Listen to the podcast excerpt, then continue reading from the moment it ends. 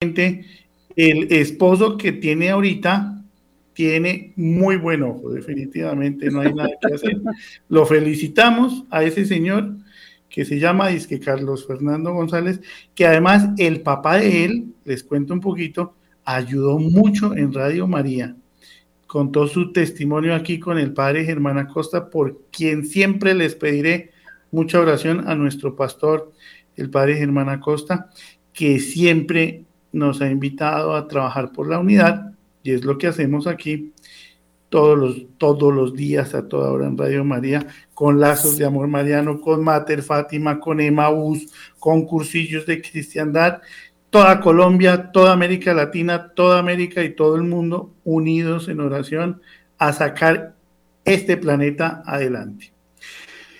Pues Juliana, con dos hijos, una, familia hermosa, un testimonio hermosísimo para todas, especialmente para todos. esto, esto es para hombres y para mujeres, pero especialmente para aquellas mujeres que nos están sintonizando. Juliana acaba de mm, sacar al mercado un libro. Cuéntanos un poquito de ese libro y vamos entrando en la historia de la raíz del por qué ese libro. ¿Cómo se llama el libro en español? El libro se llama Sal de ahí. Ve a donde Dios te ha llamado. Hermoso. Ya está a la venta, ¿no? Ya está en inglés y en español en Amazon. Lo pueden encontrar, sí. ¿Y en inglés lo conseguimos como? Get Out of There. Bueno, ¿y por qué sal de ahí? ¿Qué pasó?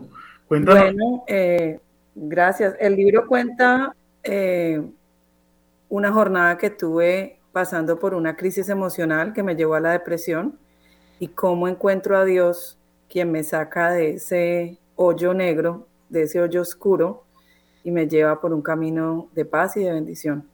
Ese es básicamente el propósito del libro, es contar mi testimonio para personas que creo que todas alguna vez en la vida afrontamos un tipo de crisis emocional, pequeñita, grandísima, a veces nos quiere hundir totalmente, hay personas que como yo llegamos a pensar en, el, en dejar la vida, ¿cierto? Otras veces solamente es un malestar, pero igual todas las personas creo que pasamos por una crisis emocional y, el libro plantea eh, a nuestro Padre Celestial como la solución definitiva para este tipo de crisis. Genial. ¿Cómo será? Además, escrito por una mujer que ayuda a gestionar proyectos. ¿Cómo será? Ya estábamos hablando hoy un poquito de Kensington, ya nos vamos para ese cuento y todos esos opiáceos y sustancias psicoactivas que están haciendo esta, esta fentanilo, ¿no? El fentanilo. En el 2021, el 60% de los jóvenes en Estados Unidos entraron en depresión. Mire, hablábamos hace poco, Juliana, con una mamá que tuvo que bajar a su hijo ahorcado. Ella dice en Caquetá, ella dice que como la Virgen bajó a Cristo en la cruz, ella lo hizo y se transforma en un proceso y vamos a trabajar con ella, seguramente que sí, cierto que sí, en el Caquetá.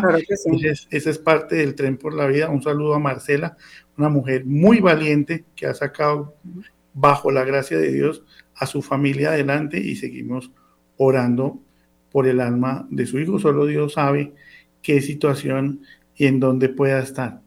Pues ¿Cuál fue el detonante? Háblanos un poquito de esa historia y cuál fue el detonante de, esa situación que tú venías viviendo hace un par de años. Sí, yo creo que el detonante es la consecuencia de decisiones tomadas creyéndome mucho, ¿sí? Creyéndome como un mini Dios que está en el centro del universo de Juliana y entonces Juliana se cree un mini Dios que toma decisiones súper segura, segurísima de que está haciendo las cosas bien, despegada totalmente, suelta de, Dios y de la fe. Siempre decía que creía en Dios, pero es muy diferente decir a tener una relación con Dios. Entonces las decisiones las tomaba sola. Esas decisiones eh, fueron acabar, digamos, con eh, la relación que tuve antes de estar ahorita casada con Carlos eh, de una manera desconsiderada, ¿cierto? Eh, luego, posteriormente, inicio una relación a distancia confiando en que cuando conoces a alguien, digamos, en, el, en tu ciudad natal y te reconectas, confías en que esa persona la conoces, pero no sabes en 20 años qué tanto pudo haber cambiado esa persona. Entonces, siendo madre soltera, cuando me quedo sola con Emi, eh, pues confío en una persona que finalmente resulta ser un, narcisista, un abusador eh, emocional, psicológico, que lo que busca, digamos, son los papeles, ¿no? Eh, yo estoy en Estados Unidos, madre soltera, vulnerable, con una posición económica mm, buena, no excelente, pero digamos a flote, con papeles, viviendo mi vida, pues bien esta persona está interesada en esos documentos y simplemente eh, pues tiene problemas, ¿no? Como todos. El libro no pretende pues eh, exponer a una persona mala, sino por el contrario, entender que tenemos que ser compasivos unos con otros, que todos somos eh, personas imperfectas, seres imperfectos, y que, y que también tenemos que ser cautos en las decisiones y tener a Dios por delante en todo lo que hagamos. Esa relación me lleva una serie como de conflictos internos. Yo me siento muy, muy eh, enferma internamente, emocionalmente, pero no sé qué es lo que me pasa. Yo tengo taquicardias, tengo eh, malestares físicos, mi estómago no funciona, tengo insomnios de días. Mi mejor amiga, pues ahí está en el libro, es, es mi primer contacto con el mundo, porque un narcisista te aísla bastante de tu familia, de todo. Y ese es el detonante, digamos, esa relación posterior a la ruptura. Eh, yo como madre soltera en un país donde no está toda mi familia, tengo parte de mi familia, pero definitivamente uno en estos países está mucho más solo, menos acompañado. Y pues víctima eh, eh, de, una, de una persona, digamos, con muchos problemas, ¿no? Entonces, ahí quedo en ese momento y ahí arranca, digamos, el libro, ¿sí? Ahí arranca el libro en ese, en ese capítulo de mi vida, digámoslo así. Y ahí arranca el proceso. Y hablamos que pues una madre soltera es muy vulnerable, ¿no? Decíamos, eh, tú me explicabas un poco esa, esa situación, además pues que tú lo has vivido, porque, bueno, yo creo que aquí nos acordamos de Santa Teresita. Y Santa Teresita decía, ustedes los hombres se quejan de que por qué las mujeres somos, son así, pero es que ustedes también nos han vuelto así. Entonces, eh, el hombre maltrata mucho a la mujer, eh, eso hay que hablarlo y hay que orar mucho a nivel mundial por esa sanación de ese maltrato del hombre a la mujer, por ese narcisismo, ¿no es cierto? Pero también un proceso de restauración. No comías, no dormías. No. Ataques de pánico. Sí, llamé a la ambulancia, llamé a la ambulancia varias veces. Eh, a ver, la sensación, como para resumirles, yo sentía que no podía con la vida, ¿sí? En esos momentos del ataque de pánico yo decía, no puedo más con eso. Y, y en realidad no era consciente del abuso ahí. ¿Sí? Por eso necesitaba contar el, contar el rollo, necesitaba decir mi historia, porque creo que hay personas que están en relaciones de abuso y no saben que lo están, ¿sí? Y no se trata solo de hombres hacia mujeres, hay mujeres narcisistas, hay jefes narcisistas, hay padres narcisistas, hay amigos y amigas narcisistas, es decir, eh, es, un tema de muy delicado del cual no todo el mundo tiene el conocimiento. Entonces estás en, manos de, esta situación y no lo sabes. Definitivamente consecuencia de decisiones mal tomadas en, el pasado, ¿no? Esto es una cadena de estar sin Dios y entonces ahí quedo eh, con, esta, con esta situación que además era física y además no podía cuidar a mi hija. Entonces esa parte digamos que es el detonante y... Eh, cuando empiezo mi proceso, como tú lo llamas, eh, Francisco, de restauración, es porque eh, en un momento, en una de las discusiones con, el, personaje, eh, pues quedo en pensamientos tan negativos como, ¿para qué vivir así? Y voy en el carro con mi hija en una autopista acá en Estados Unidos entre Fila y, y, Exton. Y obviamente pues pienso que para qué, ¿cierto? La angustia es tan grande que, yo pienso que, siendo una persona de carácter fuerte, ¿no? Y, que creía, como les conté al principio, que podía con todo, empiezo a sentir que todo eso se cae. Se cae y, entonces eh, es cuando ya una voz interna, ¿cierto? Que eso se puede llamar la conciencia, el Espíritu Santo, te dice, eso no está bien, o sea, lo que estás pensando no está bien. Entonces dije, no, no, no, voy a llamar a mi mamá. Eh, mi mamá es una mujer muy sensata, confío plenamente en todos los consejos que, que, le pueda dar a cualquiera, creo que tiene cero egoísmo, entonces ella puede dar consejos muy buenos, siempre.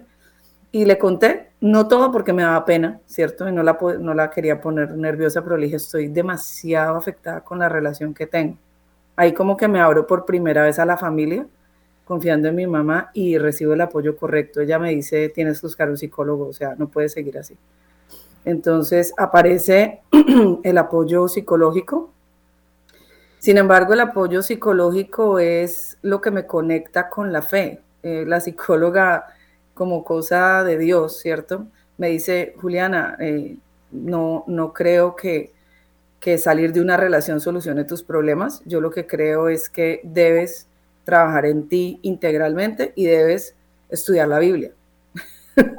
debes hacer un trabajo de, estudio espiritual. Genial, eh, eh, Juliana, porque hoy en día, con todo el respeto de los psicólogos y los psiquiatras, pues ninguno, casi muy pocos mencionan a Dios, ¿no? Tomes estas pastillas, eh, bueno, dependiendo de la escuela donde hayan sido formados, pues que te mencionen a Dios, no, mejor dicho, es que al final, aquí entre nos vamos a dar el teléfono de esa psicóloga en Cali, porque buenísima. Sí, es súper respetuosa.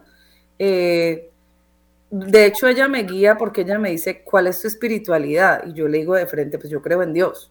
¿sí? Eh, nunca, negué, nunca fui atea, nunca negué la existencia de Dios, pero como les digo, hay una brecha bien grande desde decir yo creo en Dios a tener una relación con Dios. Y por eso en, en el libro pongo ejemplos de oraciones y cuando sentí que realmente era una hija amada por Él y cuando empezó mi relación, y soy como muy puntual en el libro, en este momento empecé mi relación con Dios, ¿sí? Porque yo creo que en mi caso, no en todos, pero todos los casos donde nos, nos volvemos a encontrar con el Padre, ¿cierto? Porque regresamos a Él, son diferentes. Pero como este caso fue tan puntual, fue una depresión tan puntual, ¿sí? No es una depresión de largo plazo, de mediano plazo, no, es un evento que desata la depresión. Yo pienso que puedo decir claramente aquí pasó esto y aquí conocí a Dios y aquí empecé mi relación con Él. Quería mostrar eso en el libro porque a veces eso queda como muy etéreo, ¿no? Entonces, no, yo tengo una relación con Dios, no, es que la tengo porque escribí una oración en una servilleta desesperada y ahí me sentí escuchada y me sentí amada cuando leímos tal versículo y ahí me llegó el versículo. O sea, es muy, muy, muy em, aplicado, digámoslo así, ¿cierto? Lo que a veces escuchamos de los testimonios.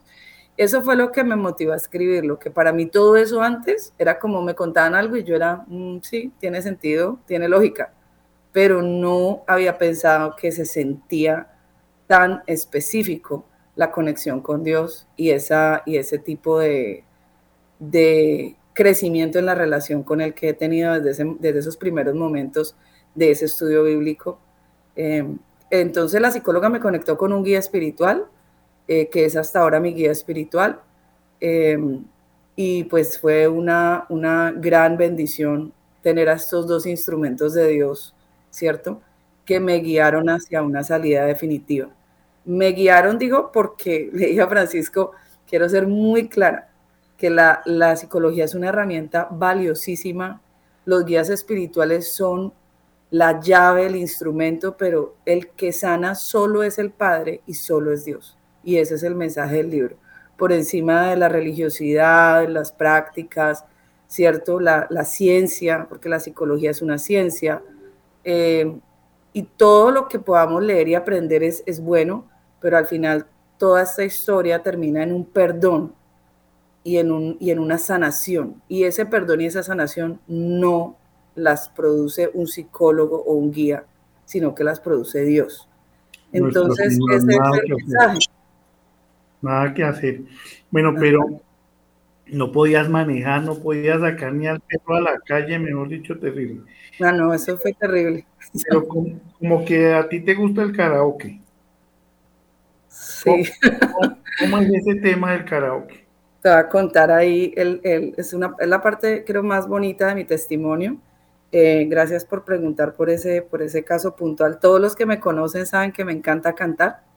Eh, a veces, a veces eh, con mi hermano en las reuniones nos peleamos el micrófono.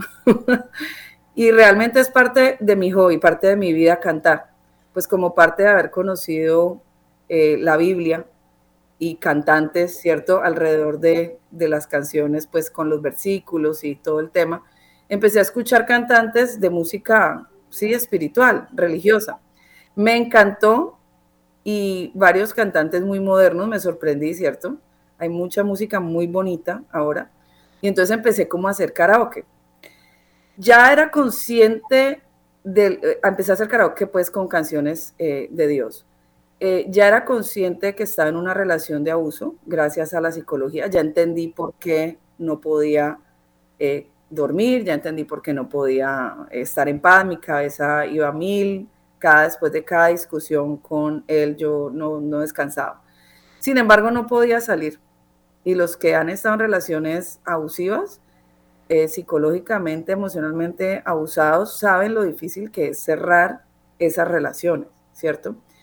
Eh, entonces, lo que hice fue, eh, estaba cantando una canción un día y ya había escalado insultos muy directos, ¿no? Primero era muy suave, pero tan pronto yo adelanté algunas gestiones con inmigración para darle los papeles, perdón, empezó a cambiar y obviamente escaló al abuso verbal, a los insultos y a la grosería, pero ya más directamente.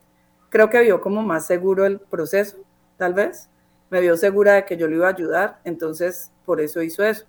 Entonces, en ese momento yo estoy en la, en la, en la sala, después de, de, mi cumpleaños, con una pelea terrible, creo que fue el peor cumpleaños hasta ahora de mi vida, espero que, que se haya sido, y estaba sola. Eh, mi hija estaba en natación, yo estaba en la casa cantando y estaba cantando una canción de Jesús Adrián Romero que se llama Te dejo ganar la canción plantea, me rindo, estoy a tus pies, toma el control de mi vida, yo ya no puedo más. O sea, muy parecido a lo que había como en mi corazón que les contaba en ese momento.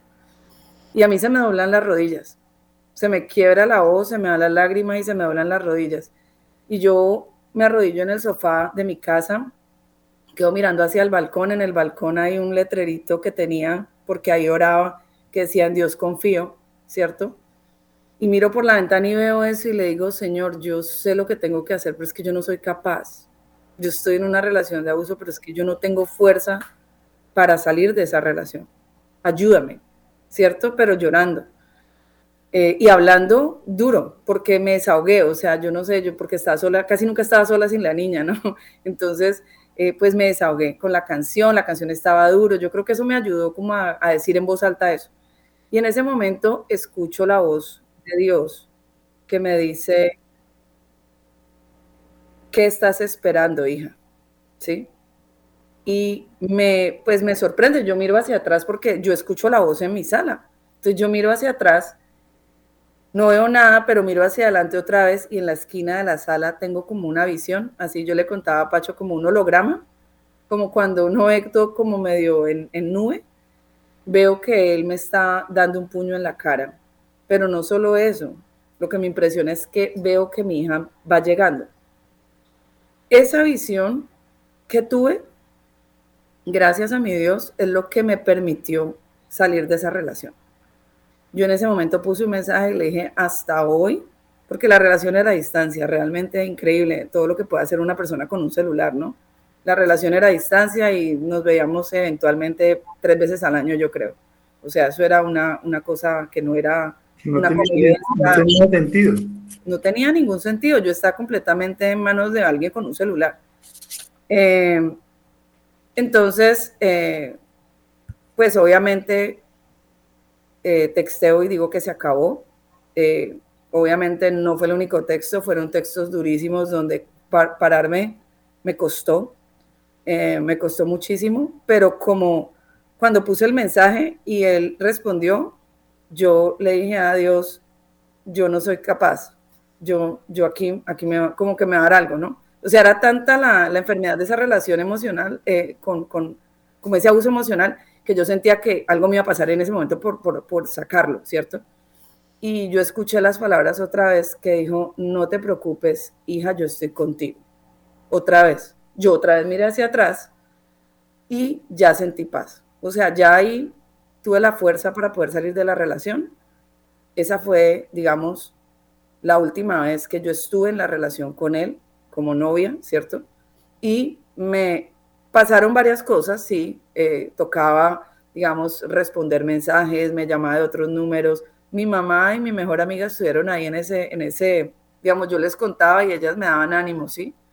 Creo que eso me ayudó muchísimo, tenerlas a ellas siempre como al teléfono. Adriana y mi mamá estuvieron siempre, mejor dicho, las dos de la mañana, a esa hora las dos me respondían, increíble. O sea, todavía creo que la amistad con Adri es una cosa, pues, de, más de 20 años, obviamente, pero estuvo en esa época, pero súper presente, ¿no? Y tú te llevas a una tía de Colombia ya para que te acompañe. Sí, claro, me dan, me dan antidepresivos, ¿no? Porque después de que tomo la decisión, quedo con las ruinas de toda mi vida, o sea, quedo otra vez vulnerable, ¿cierto? Responsable por una hija con una relación anterior larga, dañada, más este abuso, y me veo súper sola. Entonces eh, me siento súper, súper asustada y, y, me empieza a dar todo, o sea, las anteriores taquicardias no eran nada, esto era peor. Y voy a donde la doctora a decirle que tengo un problema en el estómago y ella me dice, no, usted tiene depresión. Y yo, esa fue otra razón para escribir el libro. Muchas personas creen que la depresión es alguien llorando y la depresión es no tener ganas de vivir, es no poder vivir. Es como en el fondo tienes ganas y sabes que tienes una hija, pero no, quieres, no sabes cómo hacerlo. Em, pierdes esa facultad.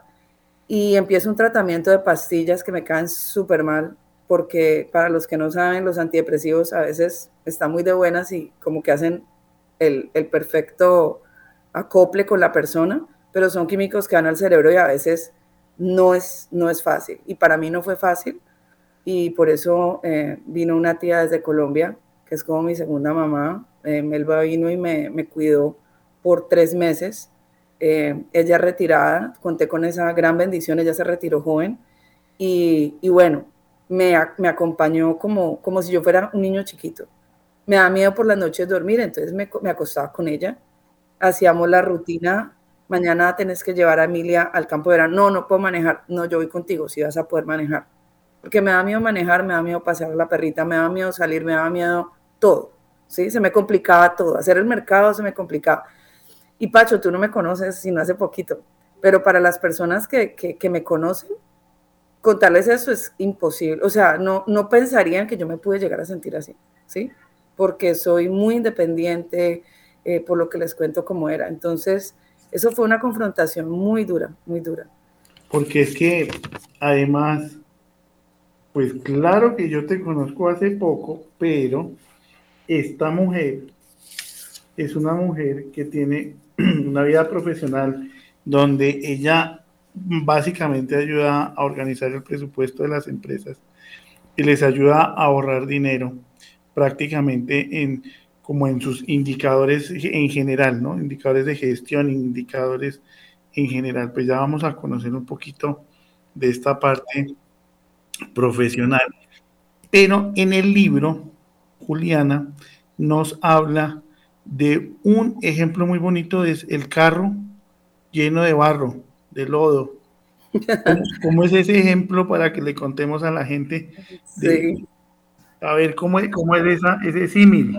Yo cuando empecé terapia con Natalie, que es mi psicóloga, eh, yo empecé la terapia y, a medida que iba avanzando el proceso, yo sentía como si yo iba en mi carro y se me iba como quitando el barro de, las ventanillas, ¿sí?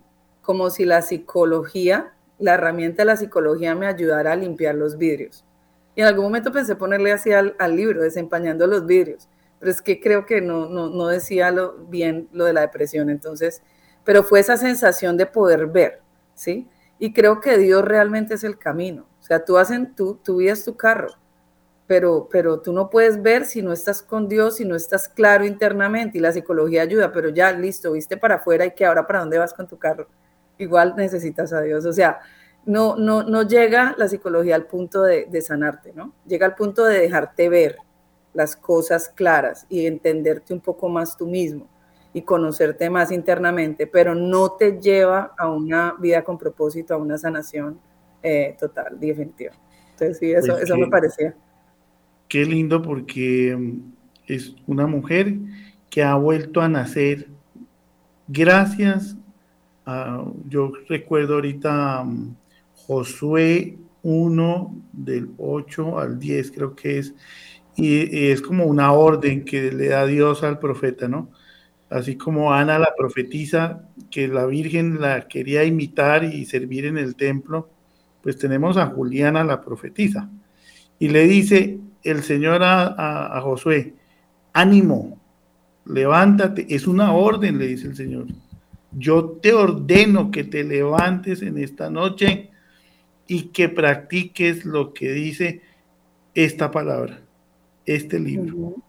Entonces, es como que nos lleva a ese punto y también me acuerda otra cita que es de muchísima liberación.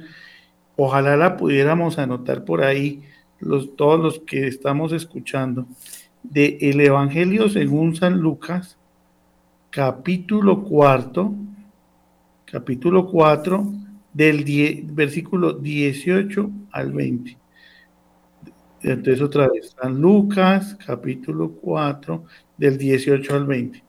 Lo voy a decir más, más o menos así de memoria, porque no, tengo aquí la, palabra de Dios, pero dice, eh, ahí pasa nuestro Señor a, a, hablarles en la, en la sinagoga, ¿no?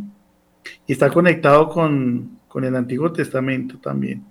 Y dice, el Espíritu de Dios está sobre mí y me ha enviado para sanar a los enfermos, dar vista a los ciegos, darle voz a los, mudos, darle oído a los que no escuchan y proclamarla, levantar a los paralíticos y proclamar la buena nueva del Señor.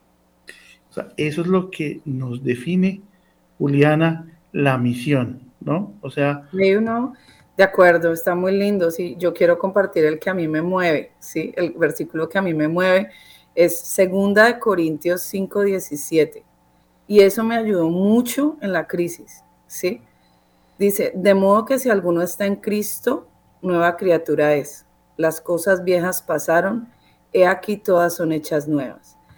Y la razón es porque a veces no podemos dejar de mirar hacia atrás, ¿sí? Sobre todo cuando hemos estado en depresión, a veces nos quedamos pegados, ¿no? Entonces, eh, Dios, Dios nos libera. Lo que tú estás diciendo es hermoso, es, es, es la sanación. Y Dios, en el momento en que decidimos seguirle, acaba con un ser que era viejo y hace un ser nuevo que ahora tiene su esencia para Dios, para servirlo y para hacer su obra, para seguir su plan, ¿sí? Siempre tuvimos un plan, pero si no estábamos conectados con él, pues lo perdimos y se nos olvidó y no lo escuchamos. Eh, ahí aprovecho para, para, contar un poco que Pacho me decía esta tarde, bueno, ¿y de dónde salieron los clubes de lectura? Porque después de eso ahorita eh, ayudo a mi psicóloga a liderar algunos clubes de lectura. Digo, no, pues Pacho, es que a mí se me olvidó, desde los 14 años nació la idea de hacer un club de lectura en mi unidad residencial. Me encantaba abrir un libro que se llamaba Historia, Mis historias bíblicas o mis primeras historias bíblicas. Era de pasta amarilla con letras rojas. Me encanta. Eh, y tenía los dibujos y era para niños, ¿no? Yo tenía 14 años y los amigos de mis hermanos eran más pequeños, entonces los sentaba todos en las gradas de mi edificio y les decía, les leía, leíamos entre todos. Haz de cuenta el club de lectura y al final las preguntas, ¿no? Dos o tres preguntas con los versículos. ¿Pueden creer que me perdí 30 años? O sea, me vengo a reencontrar a los 44 con esa gran misión y ese gran plan. En el, en el tiempo de Dios. Mira qué cosa tan Y para los que nos están escuchando, es una excelente metodología. Desde su casa, si es un adulto mayor, si está sin trabajo, si no sabe qué hacer y quiere ayudar, un club de lectura, genial. Entonces, eh, sí, pero yo no sé manejar el celular, pues bueno, o se hace presencial o se hace a través del celular, le pide a algún nieto, algún hijo, alguien que le enseñe a manejar, es muy fácil, perdámosle el miedo. Que esto no, yo tengo una teoría, esto no va a durar mucho porque el Internet se va a caer dentro de poco. Pero organicemos clubes de lectura. Los abuelitos están sufriendo de depresión, nuestros abuelos se quedan solos en casa. A todos los abuelitos que nos están escuchando, pues me hacen el favor y se desparpajan y mañana inician club de lectura. Y vamos a estudiar el Evangelio de Mateo y vamos a leer unas poesías y todo hacia adelante. Pero entonces, esta mujer que es líder de mejoramiento continuo, explícanos un poquito qué es eso de los proyectos de mejora que vive en Filadelfia y lo que pudiéramos hacer de pronto a mediano plazo en Kensington, que es una líder de mejoramiento continuo. Bueno, eh, no, es muy, trabajar en mejoramiento continuo me encanta, es un ambiente súper positivo, es llegar, yo trabajé primero en calidad, que es un ambiente de quejas y reclamos muy complicado, no tenía como mucho que ver con mi personalidad, pero aprendí muchos métodos y ahora eh, hace más de 20 años estoy en, mejoramiento continuo y productividad. ¿Qué quiere, qué, qué quiere hacer uno como líder de mejoramiento? Obtener procesos optimizados. A ver, eso es, eso cómo, cómo es. Pues que hoy en día, ¿cierto? Están fabricando, no sé, un, cualquier ítem en una planta de producción y pues tienen unos tiempos y unos materiales y pues un desperdicio y un número de operarios. Mejoramiento continuo se, se encarga de revisar todo ese proceso, ¿cierto? Paso 1, 2, 3, 4, 5 hasta el 10.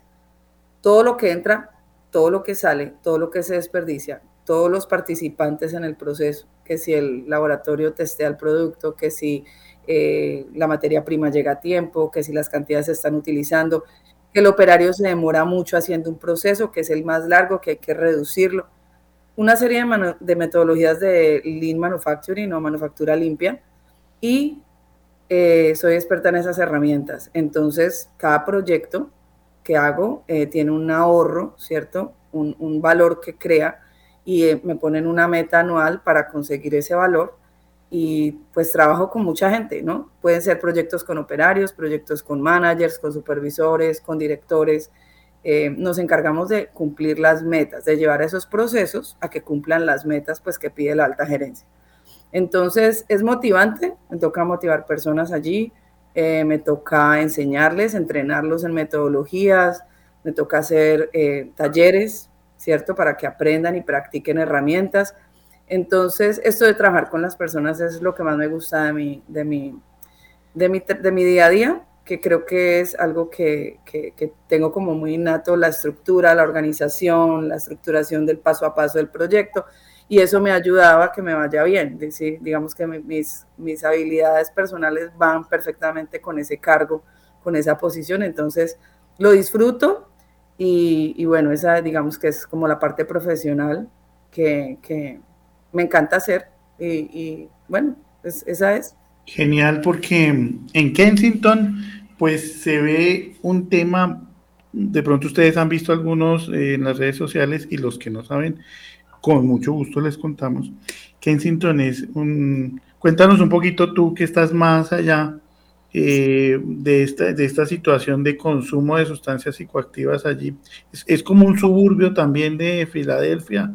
No, los suburbios son como lo que está a las afueras de la ciudad. Kensington es parte de Filadelfia, digamos, parte de la ciudad grande. Es el barrio, a ver, es lo que en Colombia llamamos la olla, ¿sí? Digamos así, mejor ya me acordé del término. Entonces, ahí están pues la mayoría de los drogadictos, ¿cierto? Ahí se, se aglomeran. Eh, hay muchas iglesias eh, cristianas, católicas y de muchas denominaciones prestando servicios ahí. Em, por supuesto, es, es, un, es un, un, punto, digamos, foco para hacer proyectos de, de, índole espiritual y de desarrollo de, de, comunidades porque necesitan mucho apoyo. Em, personalmente he participado en los días de acción de gracias llevando comida, ¿cierto? He estado en los comedores de algunas de las iglesias con mi hija, eso incluso antes de mi testimonio, porque siempre mi familia ha sido creyente, entonces y los acompañaba, íbamos a hacer la labor social, siempre me ha llamado la atención y pues, eh, ¿qué les puedo decir? Es un, es un barrio bastante complicado, eh, es, es una, una sección, una zona bastante difícil, no se puede ir por la noche por ahí, ¿cierto? No se puede estar ahí en la noche. Y sí, es un, es un buen punto de, de hacer labor social y, hacer labor de crecimiento espiritual con las personas, de llevarle la palabra y de hacerlo. Eh, la esposa de mi papá sé que activamente va allá todas las semanas como parte de su trabajo de la iglesia y por eso sé cómo es bien la población, ¿no? Pues muy bien.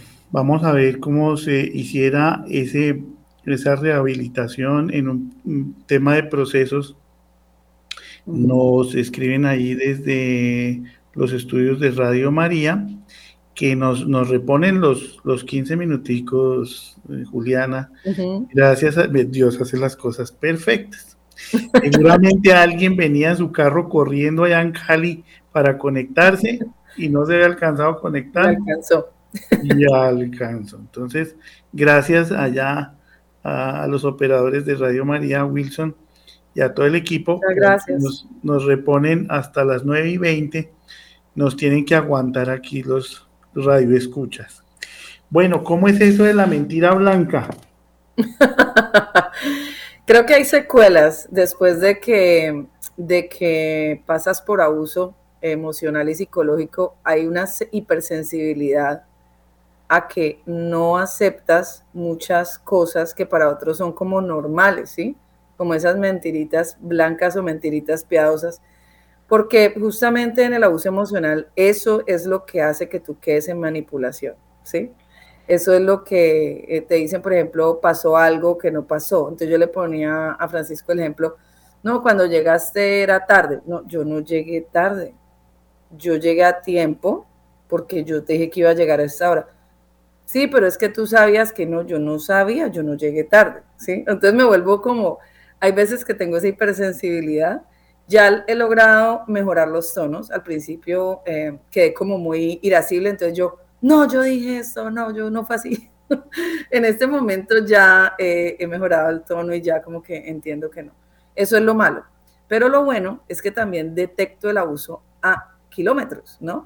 Entonces, cuando yo estoy en una oficina y veo a un jefe pronto que está actuando mal, yo digo, ya, eso ya no es como tan, Sí, lo pienso, no, no le digo a nadie porque la verdad pues no, no, pero sí tengo una sensibilidad y eso me permite ayudar a personas.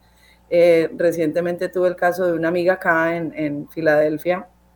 Ella me contó así como, tú sabes que hablamos entre mujeres, oye, conocí a alguien, no sé qué, pero mira que me siento rara, me siento como que esto pasó y no entendí lo que pasó. Y yo dentro de mí dije, ay, eso es, eso es, eso va mal, eso va muy mal. Y bueno, la pude ayudar, pero eh, ella no me escuchó eh, como dos meses y finalmente en urgencias con ella después de que ya él se había pasado a, la parte física, eh, pues, pues me escuchó, ¿no? Entonces, tengo mucha sensibilidad para saber cuando alguien está bajo la manipulación de otra persona y cuando también lo quieren manipular a uno, obviamente.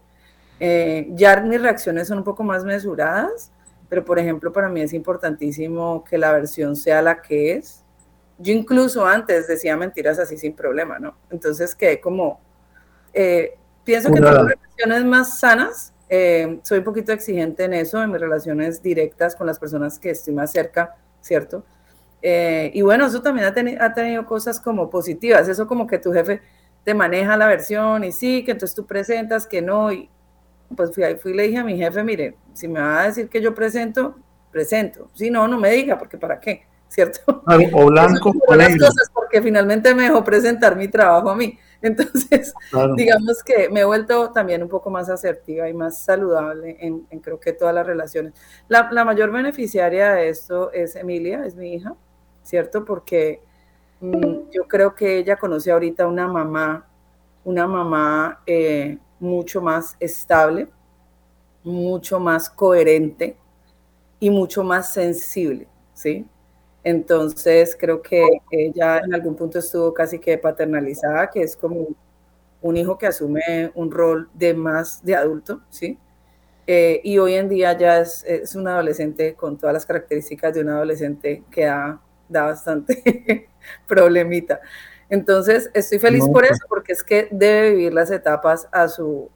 es retador, pero creo que, creo que los hijos, cuando hacemos estos procesos de crecimiento interno, de desarrollo espiritual, de, de poner a Dios en el centro, ellos son los que realmente se benefician.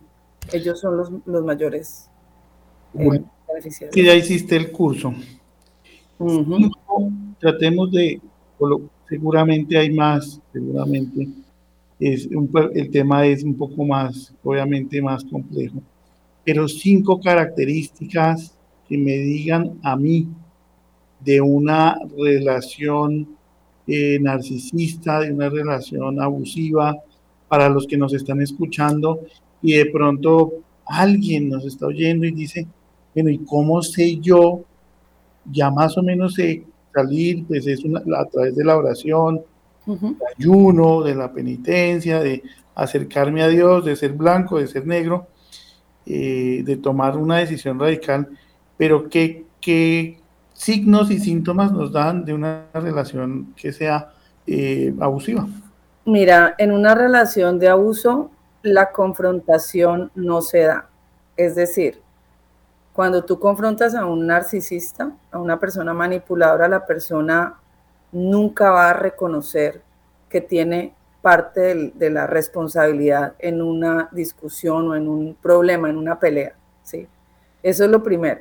Toda la culpa la vas a llevar tú, ¿sí? ¿Y por, por qué no reconoce esa, esa, parte, esa culpa? Ah, bueno, yo, yo, yo profundizo ahí un poco en el libro esa parte. Eh, los, los narcisistas son personas que crecieron con una falsa imagen de ellos mismos, porque fueron de pronto niños abandonados, no atendidos en sus necesidades básicas, ¿sí? Esa es una de las posibilidades. Yo no soy psicóloga, pero entendí que esa, en mi caso, esa creo que era la, situación, ¿no? Eh, cuando un niño tú lo dejas llorar cinco minutos no pasa nada, pero si ya el niño lloró cinco horas, ¿sí? Ya esa persona puede, digamos, afectarse psicológicamente al punto de, bueno, entonces yo no le importo a nadie, entonces crezco creyéndome yo me solvento solo. Y eso hace que se pongan como una coraza de yo soy más que nadie, yo puedo con todo solo, porque es finalmente lo único que les permite a ellos salir adelante en el mundo, ¿no? Porque si aceptan la realidad de que no le importan a nadie, ¿cómo, va ese ser humano, cómo se forma? ¿Sí? Entonces lo hacen, por eso te decía al principio que, hay que tener compasión, ¿sí? No se trata aquí de presentar a este personaje como un monstruo. Claro, como el libro, no. No, el libro no plantea para nada eso. El libro lo que plantea es justamente el perdón llega a ese punto, ¿sí? La sanación de Dios te permite incluso decir, bueno, pues yo no puedo tener nada más que ver, pero no es que, no es que esté condenando o juzgando a nadie. Es una persona igual que todos que sufrió y que obviamente, eh, pues una de las causas puede ser esa otra de las causas es genético, es decir, es, su, psique simplemente está mal. Em, otra de las causas que me pregunta, otra de, las, de los síntomas de que estás en una relación de abuso es que te empiezan a aislar de tu propio grupo. ¿sí? Los manipuladores, los abusivos necesitan tenerte apartado para poder hacer el juego que hacen contigo. Y explico el, el ciclo del abuso ahí en el libro porque eso también es otra, otra cosa empiezan como, primero tú crees que conociste a tu, por ejemplo, Francisco, si te encontraras a tu, a tu mujer ideal, ¿no? Entonces te conoce y tú, con tres cosas son muy hábiles entendiendo cuál es tu necesidad de pareja, por ejemplo, si en el caso de, narcisistas de que son tu pareja, entonces con dos o tres eh, encuentros ya saben qué tú estás buscando y se presentan como eso que tú estás buscando. Esa es la fase como del, enganche, ¿no? Del enamoramiento. Como, como un camaleón. Sí, pero luego apenas te tienen allí, que ya tú compraste, ¿cierto? Te dan una bajada total porque eso es lo que los psicólogos llaman el combustible del narcisista, que es, ellos necesitan que tú reacciones positiva o negativamente con tus emociones porque eso es lo que a ellos les recuerda yo soy más importante que esa persona, ¿sí? Yo valgo. Yo valgo porque mira lo que logré que él, que él o ella sintiera. Entonces, es tener el control de tus emociones. Entonces, para abajo y para arriba. después de que pasa el ciclo las primeras veces, otra vez vuelven y te, entonces tú te crees que ya te dejaron y vuelven y te, y te, y te, te, envuelven. Eso se llama el hoovering, que es como el reenganche. Y, y eso, eso, eso, es una montaña rusa emocional para el que lo está sufriendo, ¿sí? Y eso es lo que te acaba la autoestima, la estabilidad emocional, te acaba la paz, la paz. Muchos libros, muchos autores mencionan que eso es como el diablo en persona, ¿sí? Este tipo de personas, porque son las personas que necesitan hacerte daño para sentirse bien ellas mismas. Eso es como la definición de maldad per se, ¿cierto? Como una cosa ya inconsciente, pues. Totalmente, hay, hay conscientes y hay inconscientes. Okay. Hay de los dos, pero... Bueno, paréntesis, supongamos que nos está escuchando un, narcisista o una narcisista. Y de pronto puede ser también como quitarle las la venda de los ojos. Em, de pronto alguien nos está escuchando y dice, miércoles, yo como que tengo esos síntomas. ¿Qué, de, qué debe hacer esa persona? Bueno, lo que leí de muchos autores, de muchos psicólogos, es que ellos no, no les sirve la terapia porque no pueden destaparse porque al destaparse sufren tanto que, se, que sienten como si se desarmaran por dentro, ¿sí? Ellos no pueden hacer terapia muchas veces. Eh, yo pienso que el final de los narcisistas es una vida de soledad, porque como han usado a todos los que tienen a su alrededor para eso, ¿cierto?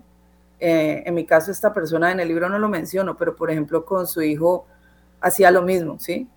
Eh, un día era un cumpleaños espectacular, estamos hablando de un chico como de 17, 18 años, y luego en la Navidad no lo quiero ver, ¿no? Entonces un muchacho que queda completamente eh, papá, o sea, buscando lo que es lo que ellos necesitan. Entonces, al final esos, eh, estas personas quedan muy solos. ¿Qué recomiendo yo? Yo pienso que si eres consciente que eres narcisista, eh, el camino espiritual sería la única solución. A ellos la terapia no les sirve, ¿no? No, no llegan a un punto de, mirar. Eso es lo que dicen los autores. Vuelvo y te digo, el poder de Dios es, es, superior a todo. un autor no creo que se le quede grande un narcisista a Dios. perfecto. Un autor que o dos autores que de pronto te lleguen a la mente que nos puedas recomendar para los que estamos escuchando. Hay un libro muy bueno eh, de Liz Bourbeau que, se, que habla sobre las cinco heridas emocionales que menciona en el libro. Ese y un libro que me compartió mi guía espiritual que se llama Victoria sobre la victoria sobre el egocentrismo o Victoria sobre la vida egocéntrica. Eh, ese, ese libro es difícil de conseguir y si alguien lo necesita yo se lo puedo mandar creo que ese libro plantea que todos los pecados se basan en el ego, incluso el del, del jardín del Edén. Es creerse más que, es querer ser más que Dios, ¿no? Es creerse más. Como, dice la palabra, es que de la soberbia nacen todos los males. Ese libro es súper didáctico, yo lo leía y yo era, yo soy así, ¿cómo, ¿cómo pude vivir así? O sea, fue como muy esclarecedor. Y el de las cinco heridas emocionales eh, me parece genial porque Simplemente cuando crecemos nosotros estamos con dos seres humanos imperfectos y Dios nos hace en su infinita naturaleza de creador, ¿cierto? En su infinito amor, usando su naturaleza creadora, nos crea para que lo amemos. Y nosotros no nacemos aquí en la tierra con ningunos dioses, nacemos con un papá y una mamá completamente humanos que tienen a su vez sus propias heridas y que no pueden llenar nuestras necesidades de niños. Entonces, todos tenemos un hueco, así lo pongo en el libro, ¿cierto? Tenemos un huequito así o un huequito así, dependiendo de qué tan buenos padres, me refiero buenos a los estables, ¿no? A los estables que hayan, a los maduros que hayan sido, a, los, a lo bien que les haya ido a ellos también en sus propias emocionalidades. Entonces, si somos niños con un vacío grande, pues crecemos con un adulto con muchas máscaras que obviamente no va a poder actuar totalmente bien. Si, son, si tuvimos padres muy estables, maduros, entonces tenemos heridas pequeñitas, entonces vacíos chiquitos y seguramente seremos unos adultos más coherentes.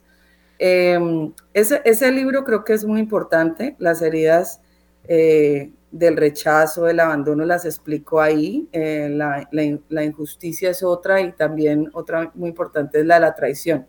A veces creemos que, vean, la traición es interesante, la traición a veces creemos que es la, la traición, es la infidelidad. Y resulta que la herida de la traición hay que tener mucho cuidado con los niños chiquitos cuando les prometes algo, de cumplirles lo que les prometes, ¿no? Eso genera un adulto súper, súper lleno de desconfianzas que después se pueden volver, depende, depende de, la personalidad del niño, a niños más fuertes y a niños más sensibles. Si es muy sensible y tú le juegas a que le vas a dar y no le das, le vas a dar y no le das, al final va a ser una persona que en las relaciones va a ser súper dependiente. ¿sí? Entonces, ella es muy hábil, la, autora de este libro, Liz Bourbeau, ella plantea toda esa, explica muy bien la cadena, yo la trato de resumir en el libro, eh, ella explica muy bien la cadena de cómo se genera la máscara por la herida que tuviste cuando eras pequeño y también cómo solucionas esa herida. Volvemos al tema. Siempre tú puedes hacer lo que sea. Ahí, ahí están los 10 pasos que ella plantea y yo en el libro les digo, hasta el noveno está todo bien. en el décimo, si no estás con Dios, eso en el décimo no lo puedes ejecutar. O sea, ah, no, no sirve de nada el resto. No, no llegas al final, del, al final de la pues solución de tu herida. Estamos con, Juliana González, que nos acompaña desde eh, Filadelfia, eh, hablándonos un poquito de su historia de vida, del lanzamiento de su libro, Sal de ahí, que ya se consigue en Amazon para que quienes quieran eh, comprarlo. Y si no, miramos a ver cómo hacemos el contacto con la Librería Nacional o con la Panamericana y que se venda aquí en Colombia porque necesitamos esta información que junto con la teología del cuerpo de San Juan Pablo II, pues nos ayuda a sanar esas heridas de rechazo, esas heridas emocionales que vienen de generación en generación también, esas ataduras. Bueno, para ir terminando, mi ilustre doctora Juliana, porque nos quedan tres minutos y viene ya el Santo Rosario por Colombia. Se, están rezando los cinco millones de rosarios por Colombia.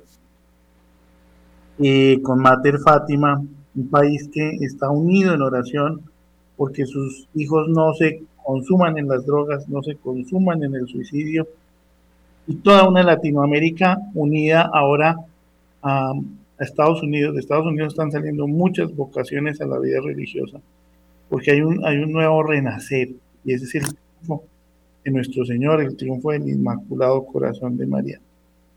Pues yo te pediría, como que así sin, sin tenerlo programado, te voy a coger así a capela, que nos ofrendes una oración a Colombia, a todos los que nos están escuchando, a todas esas personas maltratadas, a todos esos maltratadores, maltratadoras, en fin. Una oración para todas estas víctimas de la violencia, para todos aquellos que no saben qué